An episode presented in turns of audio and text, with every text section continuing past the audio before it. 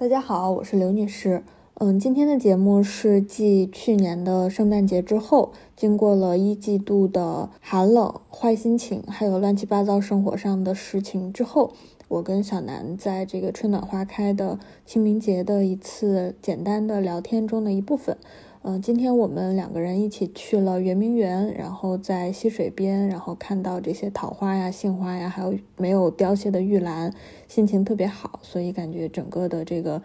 生活也需要恢复到一个稳定的状态了。呃，那么接下来就是我们俩今天聊天的一个部分了。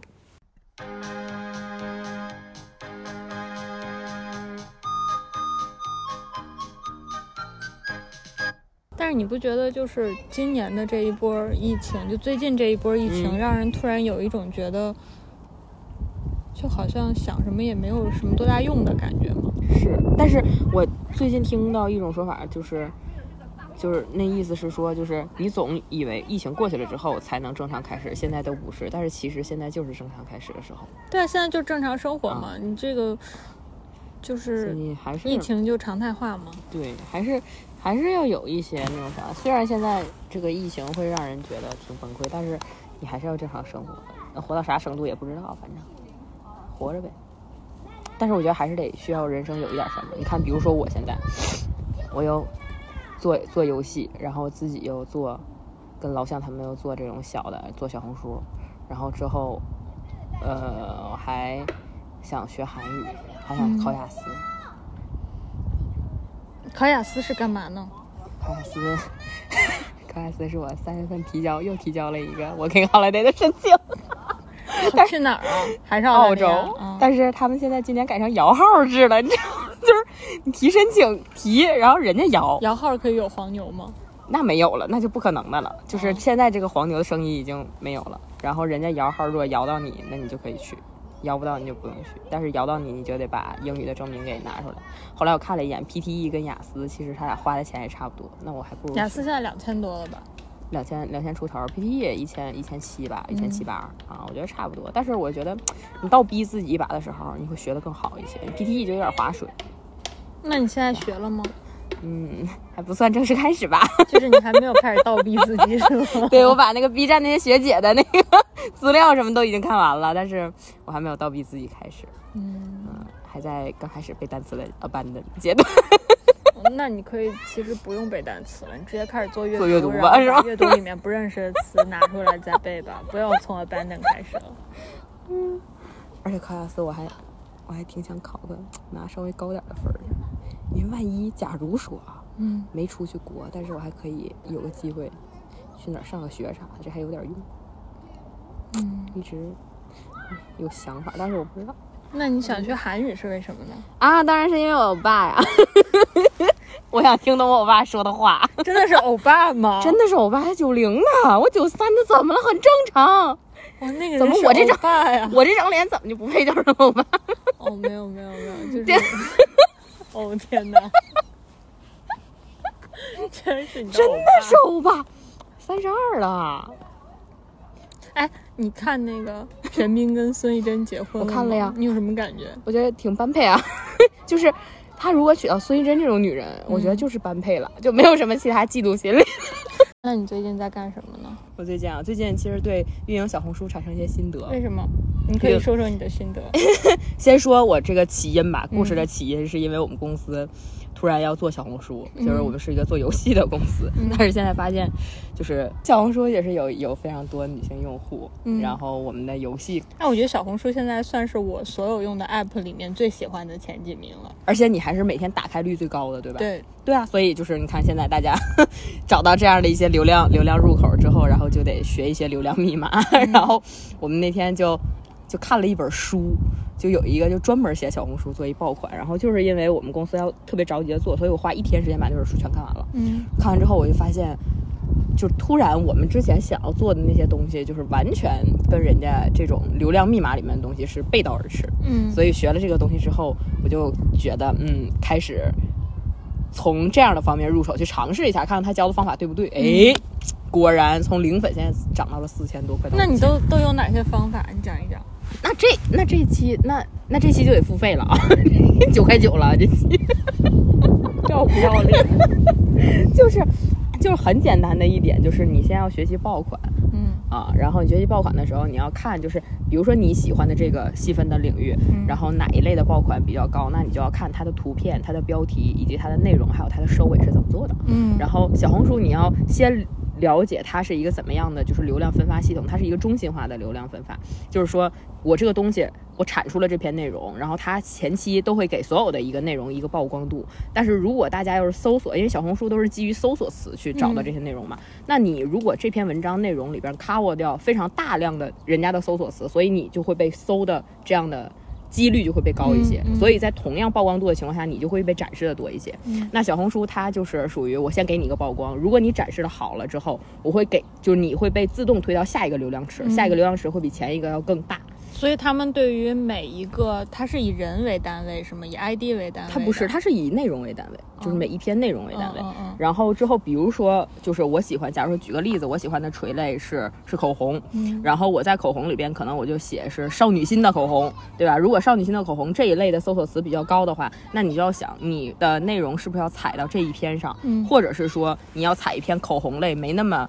没那么热的搜索词，但是这一条赛道里边写这个内容的人少的这样的一个，要不然你就取。就就去那种特别热门的那样的一个领域，要不然你就去一个冷门，但是搜索量又又没有，就是搜索量高，但是产出内容没有那么多的那样的领域，嗯你就这种领域你得选一个。然后之后你在你的图片上，图片基本上就是它会有一些教的方法，就比如说你投图三段式啊，然后你图片其实你里边写的文字也要 cover 掉你的关键词，嗯然后你的标题更要突出你的然后你的内容里边要不断重复你的关键词，然后你的结尾还要重复你的关键词。那你如果关键词踩错了，那你就重复重复的踩错了。那对啊，嗯但是你你其实你要做每一篇内容的时候，你自己心里知道你要做什么的，嗯所以你要知道做什么的时候，你就去小红书里面搜这个关键词。你看现在这个有没有多少人搜？因为你现在一从那个搜索框搜到，比如说你搜口红，它后面就会有多少多少个内容，嗯对它你会它就会告诉你说现在有多少个人发这个东西。如果那发的人越多，那肯定就是这个赛道挤的内容越满，嗯那你就要从这个赛道里边你去挑这个赛道里边最头部的几个爆款，他们是怎么做的，然后你去说白了就是抄，就是你要学习人家的这个方法，这个内容排排布的逻辑，你这样出来的东西基本上流量都不会太差。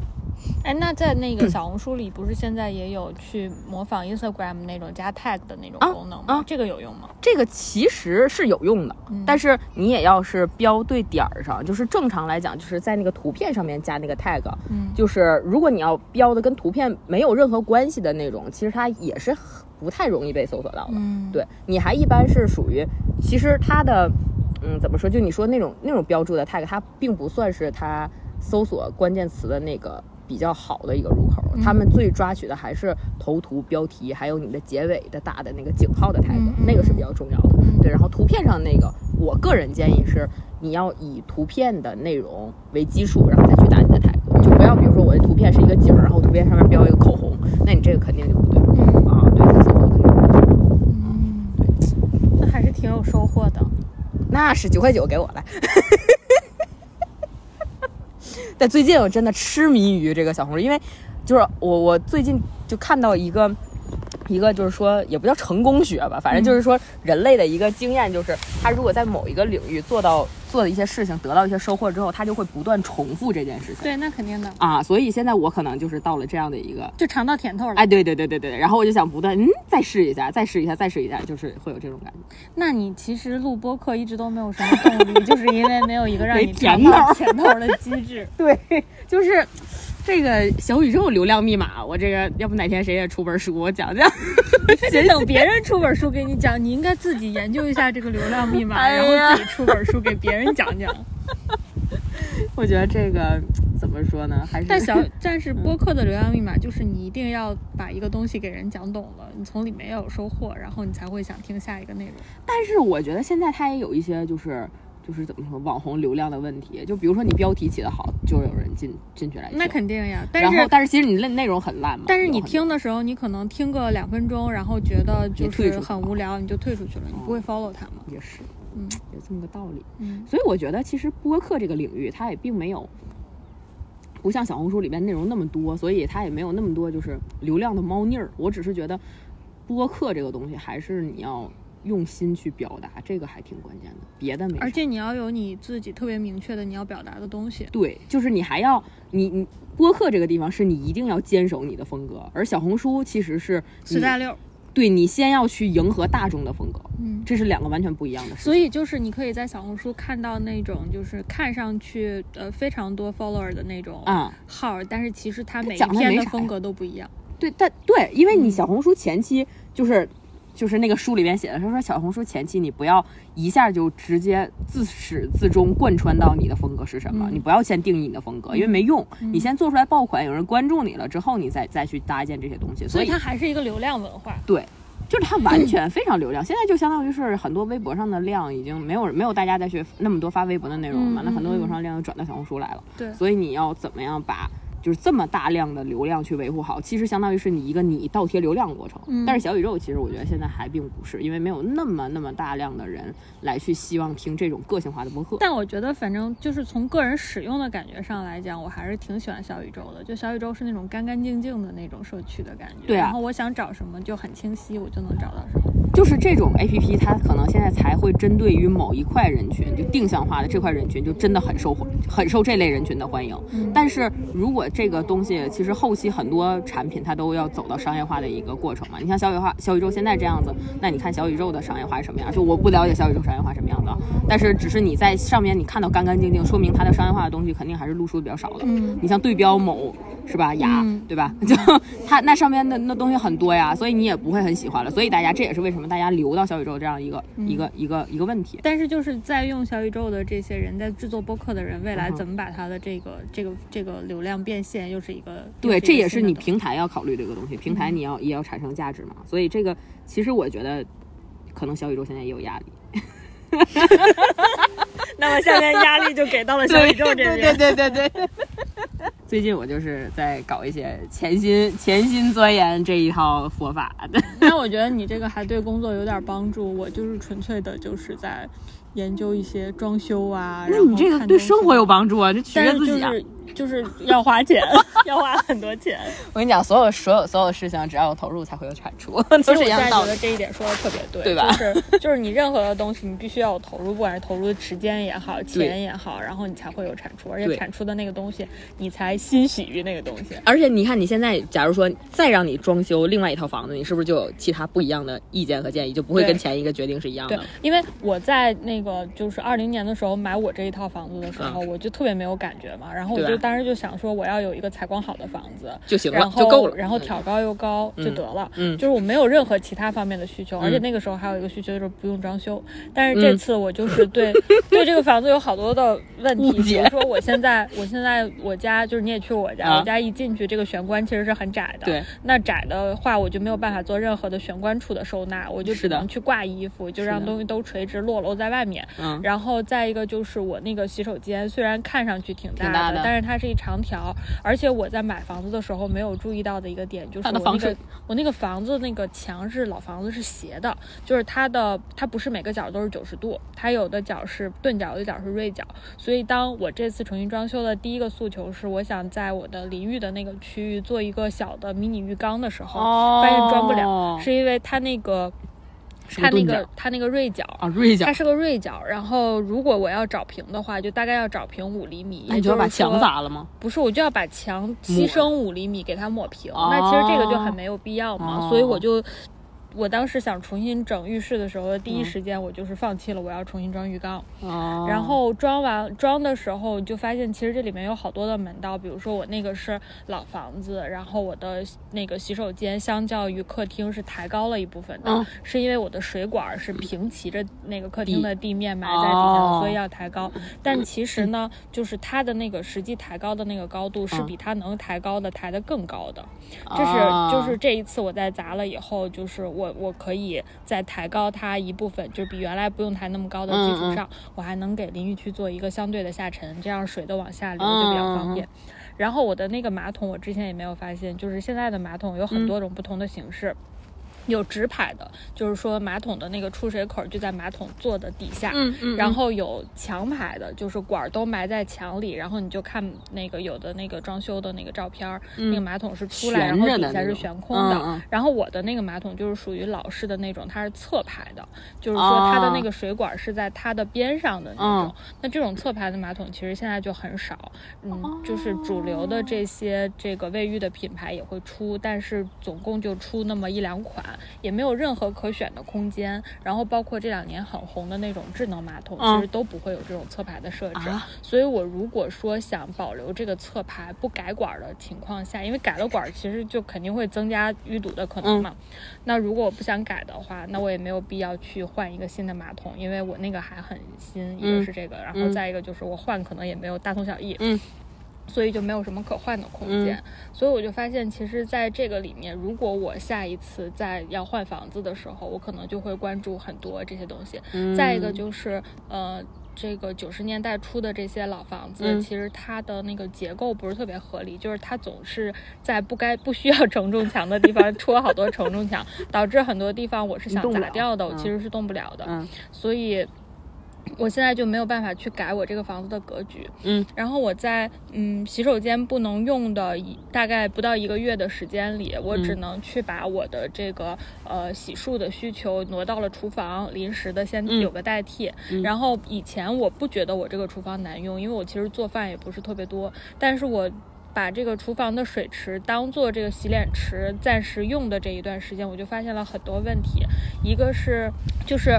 一个是我的这个洗手台的台面其实是不够高的，嗯所以我当时用着猫着腰特别难受的时候，我才想起来拿那个皮尺量一下，就发现我的那个。这个厨房的洗手台的台面只有八十公分，那八十公分差不多是一个一米五几的人用的比较舒服的高度。然后我用的话就觉得猫着腰就会很难受。嗯嗯然后我差不多能用的是大概在八十五到九十公分这样的一个范围，所以差这个十公分其实就差了很多东西。但是如果是操作台，就是做饭的那边，嗯嗯如果是低，你并没有什么感觉，因为它在上面还要蹲一个锅，你就可能就是手就直接伸出去，对不用低头。对，所以这是一个。再一个是，呃，我当时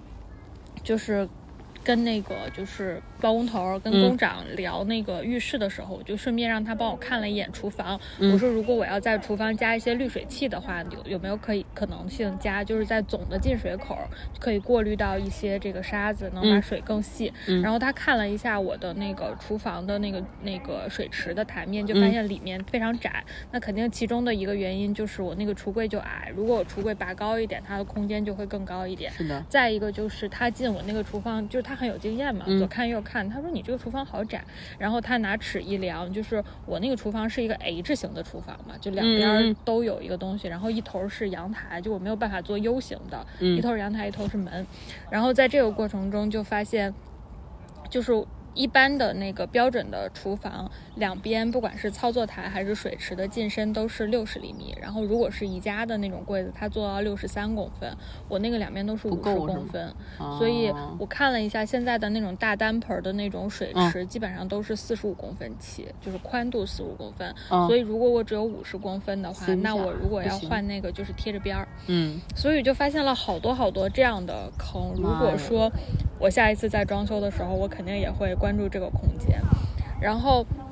再就是呃。就是发现其实瓷砖也有特别多的学问，就是我们家那个瓷砖好多地方都空鼓了，但是这种哦空鼓就是我让那个装修师傅来看，他嗯说这一定是当初装修就没有贴好，那个是就是瓷砖是有现在有两种，一种是全瓷的那种吸水率特别低，嗯就是整个都是瓷的，还有一种是瓷片儿，就吸水率很高。啊基本上就是大概五六年前的装修都是用瓷片儿，是需要泡水泡的非常足，就让水吸满，然后再往墙上贴的，不然就会出现这种空鼓。空我们家现在的哦那个好好好几个地方的墙砖都会出现这种空鼓，就是当初贴没泡没没泡好，对。哦，然后还有就是我整个在这个过程中才发现，原来一套整体厨房那么贵。就是以前听说人家装修说什么金厨银卫，就是就是厨房贵，卫生间第二贵，然后其他地方便宜。然后我刚开始想做洗手间的局部装修的时候，好多人都不愿意接这个活儿。啊后来整个都了解下来，才发现原来其实，在装修的时候，厨房跟洗手间是嗯、这个工程最大的，而且是要一步一步来，一层一层的做防水等晾干。哦然后反而是像客厅啊，然后房间呀、嗯卧室啊这这些位置，其实没有那么多复杂的工序，而且这个在整个的装修工作里面，这一块儿才是最重要的那块利润点。哦，就是如果他想多挣钱，是在这个位置挣的，然后厨房跟洗手其实挣不了间太多钱，挣不了太多钱，没有那么多利润点。啊懂了。所以就整个都研究完了之后，我在洗手间的所有的东西都敲定了之后，嗯，我就想把厨房砸了。所以我最近就在看橱柜，然后再看有什么可能性让我的那个厨房就是有更多的收纳空间，因为我现在就真的觉得厨房很挤，好多东西都只能放在台面上，就效率特别低。哎，我特别想问，你要装厨房，你愿意打那种就是悬空的那种吊柜儿吗？就搁挺搁上头那种，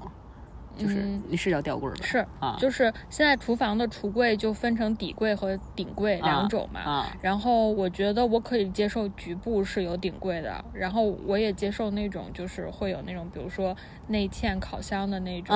整体的一个通、嗯通顶的那种柜子，那种我都是能接受的。但是我还是希望在比如说水池上面有一点灵活的空间，能放一些挡板啊，或者是挂一些杯子这种有展示空间的地方。我觉得就老式的装修特别有一个问题，就是它上面打的吊柜儿特别多嗯，我就是觉得没有没有必要有那么多啊的吊柜。显得特别压。但是你还是希望有一些地方是有吊柜的，比如说我那个冰箱的上面悬空大概有一个四十公分的空间，如果我不打那个吊柜的话，我就只能是在冰箱上面面放东东西啊然后如果从外面看就很杂乱。啊，但是如果是这样的话，我就希望上面能有一个柜子。嗯反正就是最近也在看这个，但是橱柜真的好贵。我在网上看到了一个那个呃，就是我最近新的一个薪水的一个牌子，是日本的一个橱柜的品牌，嗯 叫塔卡拉 Standard，塔卡拉 Standard。然后它是做什么呢？它是做那种珐琅板的橱柜，还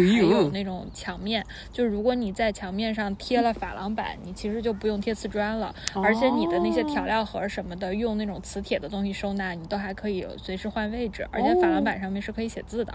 可以写字，可以磁吸，你就觉得很好。然后我那天看了一个米白色的厨房，觉得超好看，然后啊在底下人家问你这个厨房多少整体钱多少钱，他说十几万，所以 原来厨房真的这么贵，我天呀！所以啊其实，在装修里面，硬装真的是很微不足道的一个方面。就这些东西啊，橱柜啊什么的，才是真的贵的。而且很多东西你不觉得就是你第一次做都没经验，就像我，我前天不是学那整理师收纳课去了吗？嗯。然后那老师就说说他去做整理收纳的时候，就百分之八十那些人他们家的衣柜嗯。都是打的时候自己不知道该该打什么样，对。你给我打什么样什么样，对最后发现你收纳整理的时候完全不适合。我现在就觉得，如果我在买房子的嗯。话，或者说我在换住的地方的话，我的那个就是衣帽间的嗯。区域，我肯定就不希望有衣柜了，我就希望有那种灵活的开架式的那种衣帽间，然后外面接对对，挂儿的那种就全都挂起来的嗯那种，然后外面加一个折叠门就可以了。嗯，然后，嗯，我觉得现在在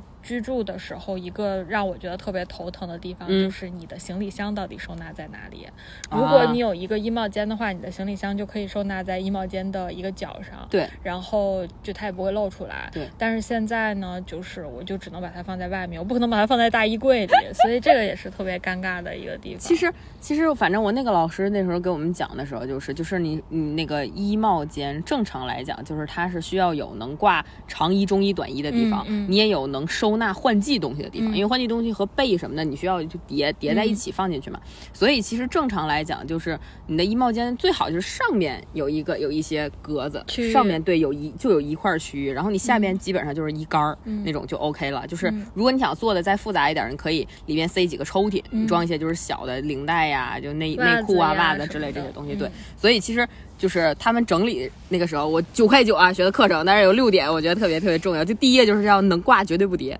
嗯。对你收拾那我现在也是觉得，对，而且关键是你在收拾的时候，你从阳台上把衣服拿下来，因为在北京这种地方，大多数还是还是晒衣服，不会说用那个干那个叫什么烘干机嘛，对因为烘干机时间特别长，就是你可能一个小时洗完的衣服，然后你又三个小时烘，对，干烘好一个小时。对，然后嗯，如果是悬挂的话，本来你就晒干了，你就拿从衣架上拿下来，再挂进衣帽间里，就是很方便的一个。但是其实你知道，我在学这个时候，我内心啊隐隐有一种感觉，就是我觉得北京灰大。所以如果你要都挂着的话，我就怕感觉有点招灰的那种感觉。其实这是我一个比较难受。为什么？呀？因为你挂起来并不会让它露天，你还是外面会有一个封闭但我也觉得它它会落。灰呀、那你叠起来放在那儿，不是也会落？叠起来它只会落上边外面上边的那一层会落灰。就是处女座，你知道吗？太可怕了。所以我觉得挂起来是不是会落灰？但是既然说能挂绝对不叠，那我觉得嗯，那这个还可能还是有道理的吧。然后我也想最近可以把自己衣帽间整理一下，然后还有一些就是比如说小件儿的物品，你要竖着放。嗯，就是比如说内裤和袜子什么的，最好你放有有一个小的整理的箱子，然后之后你把你的东西竖着叠起来放，嗯这样的话你拿哪个也都不会影响其他东西。然后还有就是，如果要是给别人整理的时候，因为上那个课嘛，就是嗯人家会有一些，比如说按照款式、长度和颜色给你进行排序。嗯对，比如说像男士的那种，可能男士衬衫比较多，他会按照就从淡到深的颜色给你排，那个很漂亮，排出来之后、嗯啊，你就会觉得收拾完之后，确实你的心情会不一样。嗯，对，就不管你家里边衣柜是多小一个地方，但是你会觉得，哎，收拾完之后可能心情会变得比较愉悦。嗯嗯所以我也觉得这个，而且收拾的那个过程，你能发现很多你并不需要的东西，你就可以把它清出对，。你知道我那里边上课有一姐姐说，说每次收拾我都能发现还没有摘牌儿的衣服。对，所以这个也是收拾，就是整理的一个特别大的奥秘。就你永远都觉得啊，我好像是不是就只只有表面上那几件儿，后来发现不是，你有好多 你。知道那个，就是我最近在收拾房子，我就觉得我们家有非常多的空间，就是很没有必要。比啊如说，举个例子，我之前在那个卧室的那个区域放了一个整理箱，嗯是因为我以前在租房子的时候需要嗯那么一个整理箱是来装换季的衣服的。嗯但我现在就是买了房子，我就不需要这么一个东西了。但这整理箱我一直都不知道怎么安置它，扔了它也很尴尬，所以我之前是把我的那个行李箱放在里面了。哦但是你在房间里出现这么一个整理箱也是很突兀、很嗯。尴尬，所以我这次收拾房子，我就是想说把一些我觉得没有必要的东西都挂到海鲜市场上，然后我就把这些东西挂了，因为它现在有一个功能是，但凡你在淘宝上买过的东西，你可以在上面直接上架，然后你就可以一键哦上架。我就把这些我觉得。就哪怕现在没有在我眼前，我知道在柜子里嗯的东西，但是我不想以前要买的衣服呀嗯什么的，我也都直接上架了。啊，然后我就发现，在这个过程中，其实还询问度蛮高的。然后我那个行李箱也是这么卖出去的，就是你记不记得，就大概三月初的时候，不是下了一场大雪，突然一下就特别冷嘛。嗯然后在下雪的前一天，就来了一个人问我那个箱子，因为其实之前询问度还挺高的，但是嗯大家一听说不能邮寄，嗯就是它是一个五十升的箱子，是不可能邮寄的。嗯大家一听说不能邮寄要自提，劝退了就都劝退了。然后那个人呢，我本来也以为他是会劝退的，结果他就跟我说，他说那个我去我去拿。而且现在有一个特别不好的风气，就是明明有一些东西是自提的，就是嗯你如果拍好了，我就会等着来给你，嗯然后你到那儿看完了没问题，你就带走了。嗯但是现在呢，就是我觉得海鲜市场里也出现了很多骗子，或者是一些很奇怪的人吧，他就是死也不拍，然后说那个让要跟你约好时间去拿，然后觉得他看完了没有问题，他就可以直接在现场买，然后拿走。我就觉得这个其实是对时间上是一种不确定性。对啊，因为那天有一个人就开始开始跟我说他要买那个箱子的时候，嗯然后我就说没有什么问题，你可以拍。他说我家离他很远，嗯我说没事儿，那我到时候那个周一的中午我回去一趟，把这个嗯拿给你。嗯然后他还是死也不拍，他就说万一你要不回来怎么办？我还跑那么远。我说那我如果回去了你没有拍，万一你不要，或者是你没有出嗯对呀现，那对我也没有保障。我说嗯这个交易的机制不是这样设计的。嗯然后那个人就一直都在胡搅蛮缠，后来我就没理他，然后我就碰上我后面的这个人，这个人就是说，那个就是我几点几点去你那儿拿，如果没什么问哦题我就走。然后我那个箱子其实买完了，几乎都没有沾过地，就是其实我以前就是放在那儿是一个放置。收纳的这么一个功能，哦我并不会搬它，就是唯嗯一它的它这个到市面上到街面上，就是我在那个搬家的时候搬了一趟。啊然后，所以当时那个人来的时候，我就把那个箱子擦干净，发现真的跟新的一样。拿回去以后，你是一个小哥哥，然后在我们家楼下还说：“我看一下成色怎么样。”我说：“这就是一个整理箱，怎么还有成色怎么样？”后来就很开心的拿走了。然后我那几天又陆陆续续的卖掉了裤子，然后卖掉了一个衬衫，都是那种其实。没穿过几次，嗯但是你你当时就觉得我得有这么一个东西的那种，而且我就发现，那天卖东西特别神奇，就是来了一个人，然后呢，他问我的挂出去的一条裤子，嗯他说这个是几成新，我特别不会判断这个东西，我说五成新，大概啊穿过两次，啊，然后他说。那你为什么说五成新？一般穿过两次的都告诉我是八九成新。我说那我也不会判断，那个、啊反正就是穿过两次吧。嗯然后他就开始跟我还价，而且那个人说话就是有一搭没一搭的，嗯可能过个几分钟又来了，过个嗯几分钟又来了，然后一会儿说你给我拍个照啊什么的。啊正好我那天从外面刚回家，我就把那个裤子挂起来给他拍了个照，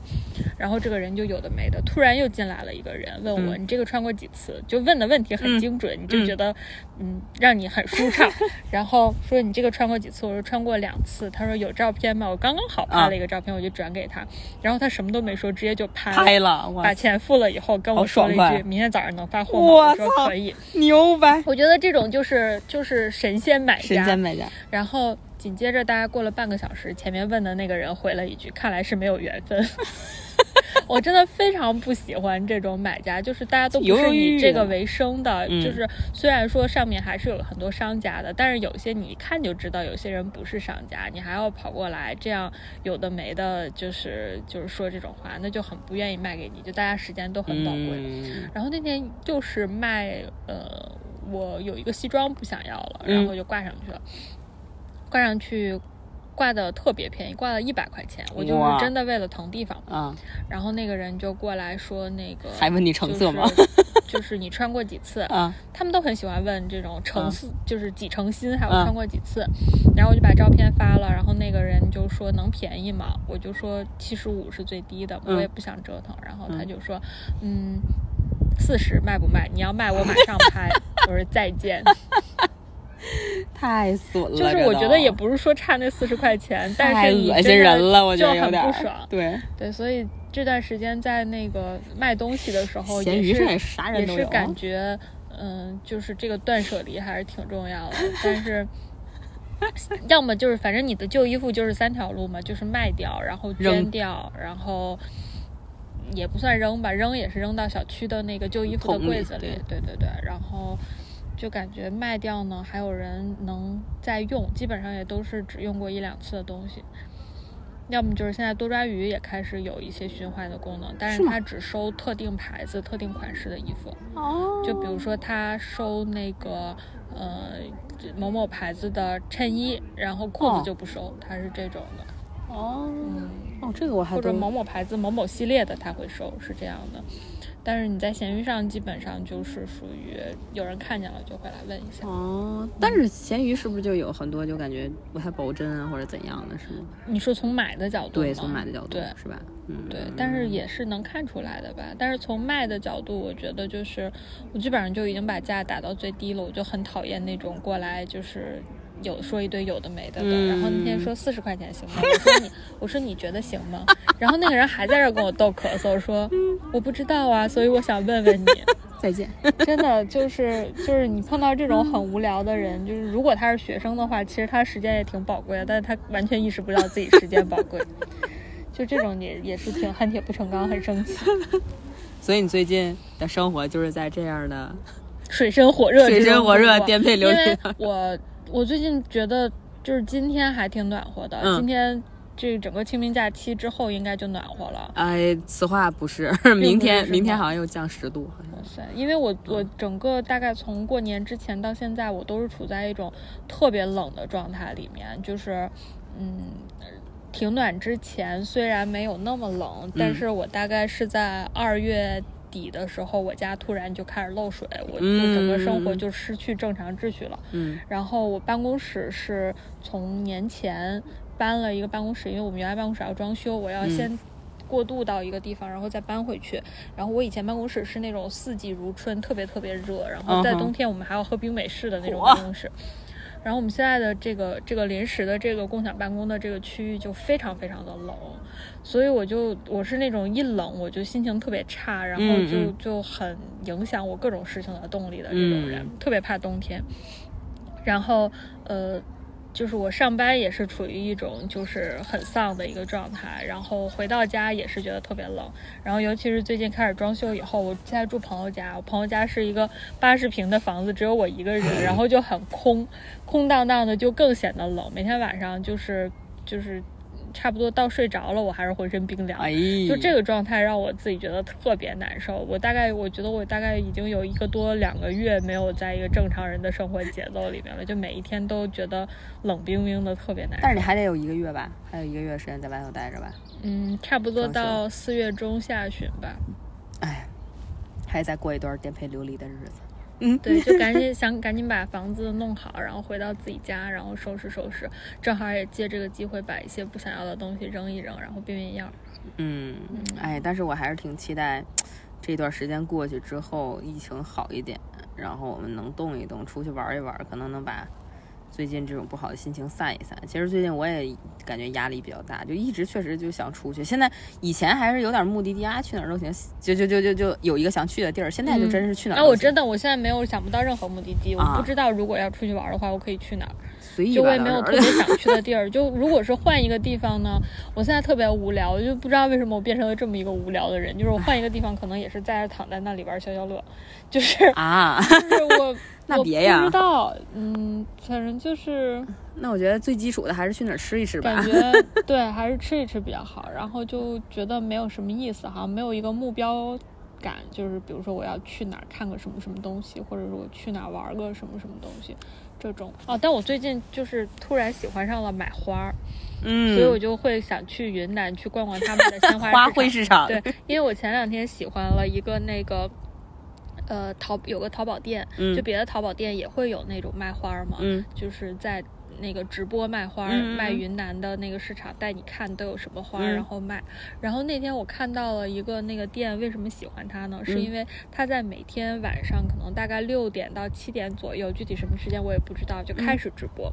然后呢，它直播的大概前一个小时是以竞拍的拍卖的方式在直播，就是它真的是在直播里边有那种拍卖的环节。可能这个就是我孤陋寡闻，就是嗯现在嗯很多见，但是我我我我正好那天开了那个店，嗯，然后他就是说他把这种不同的花给你配在一起，都很好看。哦。然后就说你那个现在开始竞拍，然后大概它会有一个这个一分钟或者是五十多秒的时间，嗯。然后起拍价十块钱，嗯。你需要交一个十块钱的拍卖保证金，嗯。然后呢，你就就是在你觉得合适的价格，你就点加入，因为大家差不多就是三块钱的、五块钱的往上加，嗯嗯有的时候十块钱起拍，特别好看的花束能拍到九十块钱，哦，然后没有那么好看的，大家也会拍，可能就拍到六七十块钱，嗯然后你就能买一大捧花。哇，真的，对，然后我就那天拍那个拍的真的好爽，而且当时的时间点是我家在做完了第一次修补以后，我就觉嗯得就是一切都可以重新开始了。没有发现它还会继续漏水的时候，我那天晚上在逛那个淘宝的花店的时候，啊。我就买了一大堆的花，然后紧接着那个我就等到它那个就是漏防水修补之后要静置四十八小时，四十八嗯。小时之后，我就用那个水冲了一遍地，然后楼下的阿姨跑过来跟我说 又漏水了，然后这个时候反正就特别的尴尬，嗯。但是紧接着到了第二天，这一堆花儿就到了。啊，然后我当时就插满了我们家的每一个瓶子，还给楼下阿姨插了一大瓶儿，就觉得家里有鲜花的感觉真的特别开心。而且我就特别喜欢它这种就是拍卖拍卖的感觉，它大概还便宜，它大概一天会拍七组，哦然后它每组大概是有四到五束花，每一束里面都是有十支左右的。哇，那挺合。适的呀，就特别合适，啊然后而且都很好看。他们家他们现在卖花是分 A、B、C、D 级的，他参与拍卖的都是 A 级花，哇，然后就可能你花那个一百块钱，你就啊买了五种，就都颜色特别好看的花，我就觉得很开心。但是我那天非常尴尬，就是我收到了那些花，把它都插到瓶子里，然后嗯发现完我家没法住了。然后呢？就是我就我们就开着车把所有的花连花带瓶儿送到了啊我姐家，然后在我姐家住了几天，然后小朋友就特别开心，因为每天回我每天下班回到家，他都跟我说：“小姨，你看你的花，就是那意思，我我每天都有好好给你看着你的这些花，太可爱了。”对，然后我就发现这个买花的乐趣很很很开心，我就觉得如果我家恢复了常态，我还是要还要继续买花。对，还是要继续买花，而且家里有花，就你每天回到家，然后你看到那个一打开门看到好多花，或者是说你这个。隔个两三天要给花换水，嗯然后有那种很有秩序感。你要一一一颗一颗剪枝的时候，你就觉得心情特别好。然后我就又买了一大堆花瓶儿，又研究了一下什么样的花瓶儿出现在家里，这以后这要走上这个就是最好插花的艺师的行业了。我以前觉得是那种很 fancy 的造型的花瓶会比较好，嗯但是现在发现就那种直筒的一个普普通通的直筒的花瓶是最好看的，而且像这种我们在那个就是超市买的那种鲜花，其实那个花的那个枝都不是很长嘛，嗯但是你从云南运过来这些花，它有的真的到七八十厘米的一个一个枝条，就是真的很好。我就一方面觉得我要家里要经常有花，就我可能养不了土培的花，嗯但是我要一直有这种水培的花。就是那个先切的这种花，然后除此之外，我就很想去云南。我就觉得它，嗯，在直播里卖一束都那么便宜，要是到现场肯定特别便宜，而且还包邮是吧？还包邮，而且就是啊我就是可以每天都换，我也不心疼，因为它就很便宜。我就很想去云南住几天，然后每天就吃吃各种菌的东西，然后逛逛花市，然后想去普洱喝喝咖啡哎啡。呦，你这老年生活呀，你这是我现在明显的，我现在的心态特别老年生，就想退休现在。真的就是就是想躺着，就是不行啊，年轻人你还得奋斗奋斗。对，因为我想换一套大房子，让我自己有那个新的装修理念，有施展的空 间。对，而且我就在这段时间看装修的时候，就想到之前去日本玩的时候，嗯你看日本的那种浴室，嗯然后基本上用的都是那种铝板、珐琅板，他们嗯很少会贴瓷砖的。然后他们厨房也基本上是这种比较多，也不会贴瓷砖。但是你以前去的时候，你不会觉得它跟你有什么关系，你只是觉得那是一个住的地方。我以后现在是因为你装修了，所以它跟你有关了，你知道要是吧？去的话，我肯定就是要把这些东西再仔细的看一看，都体验一下，都试一试。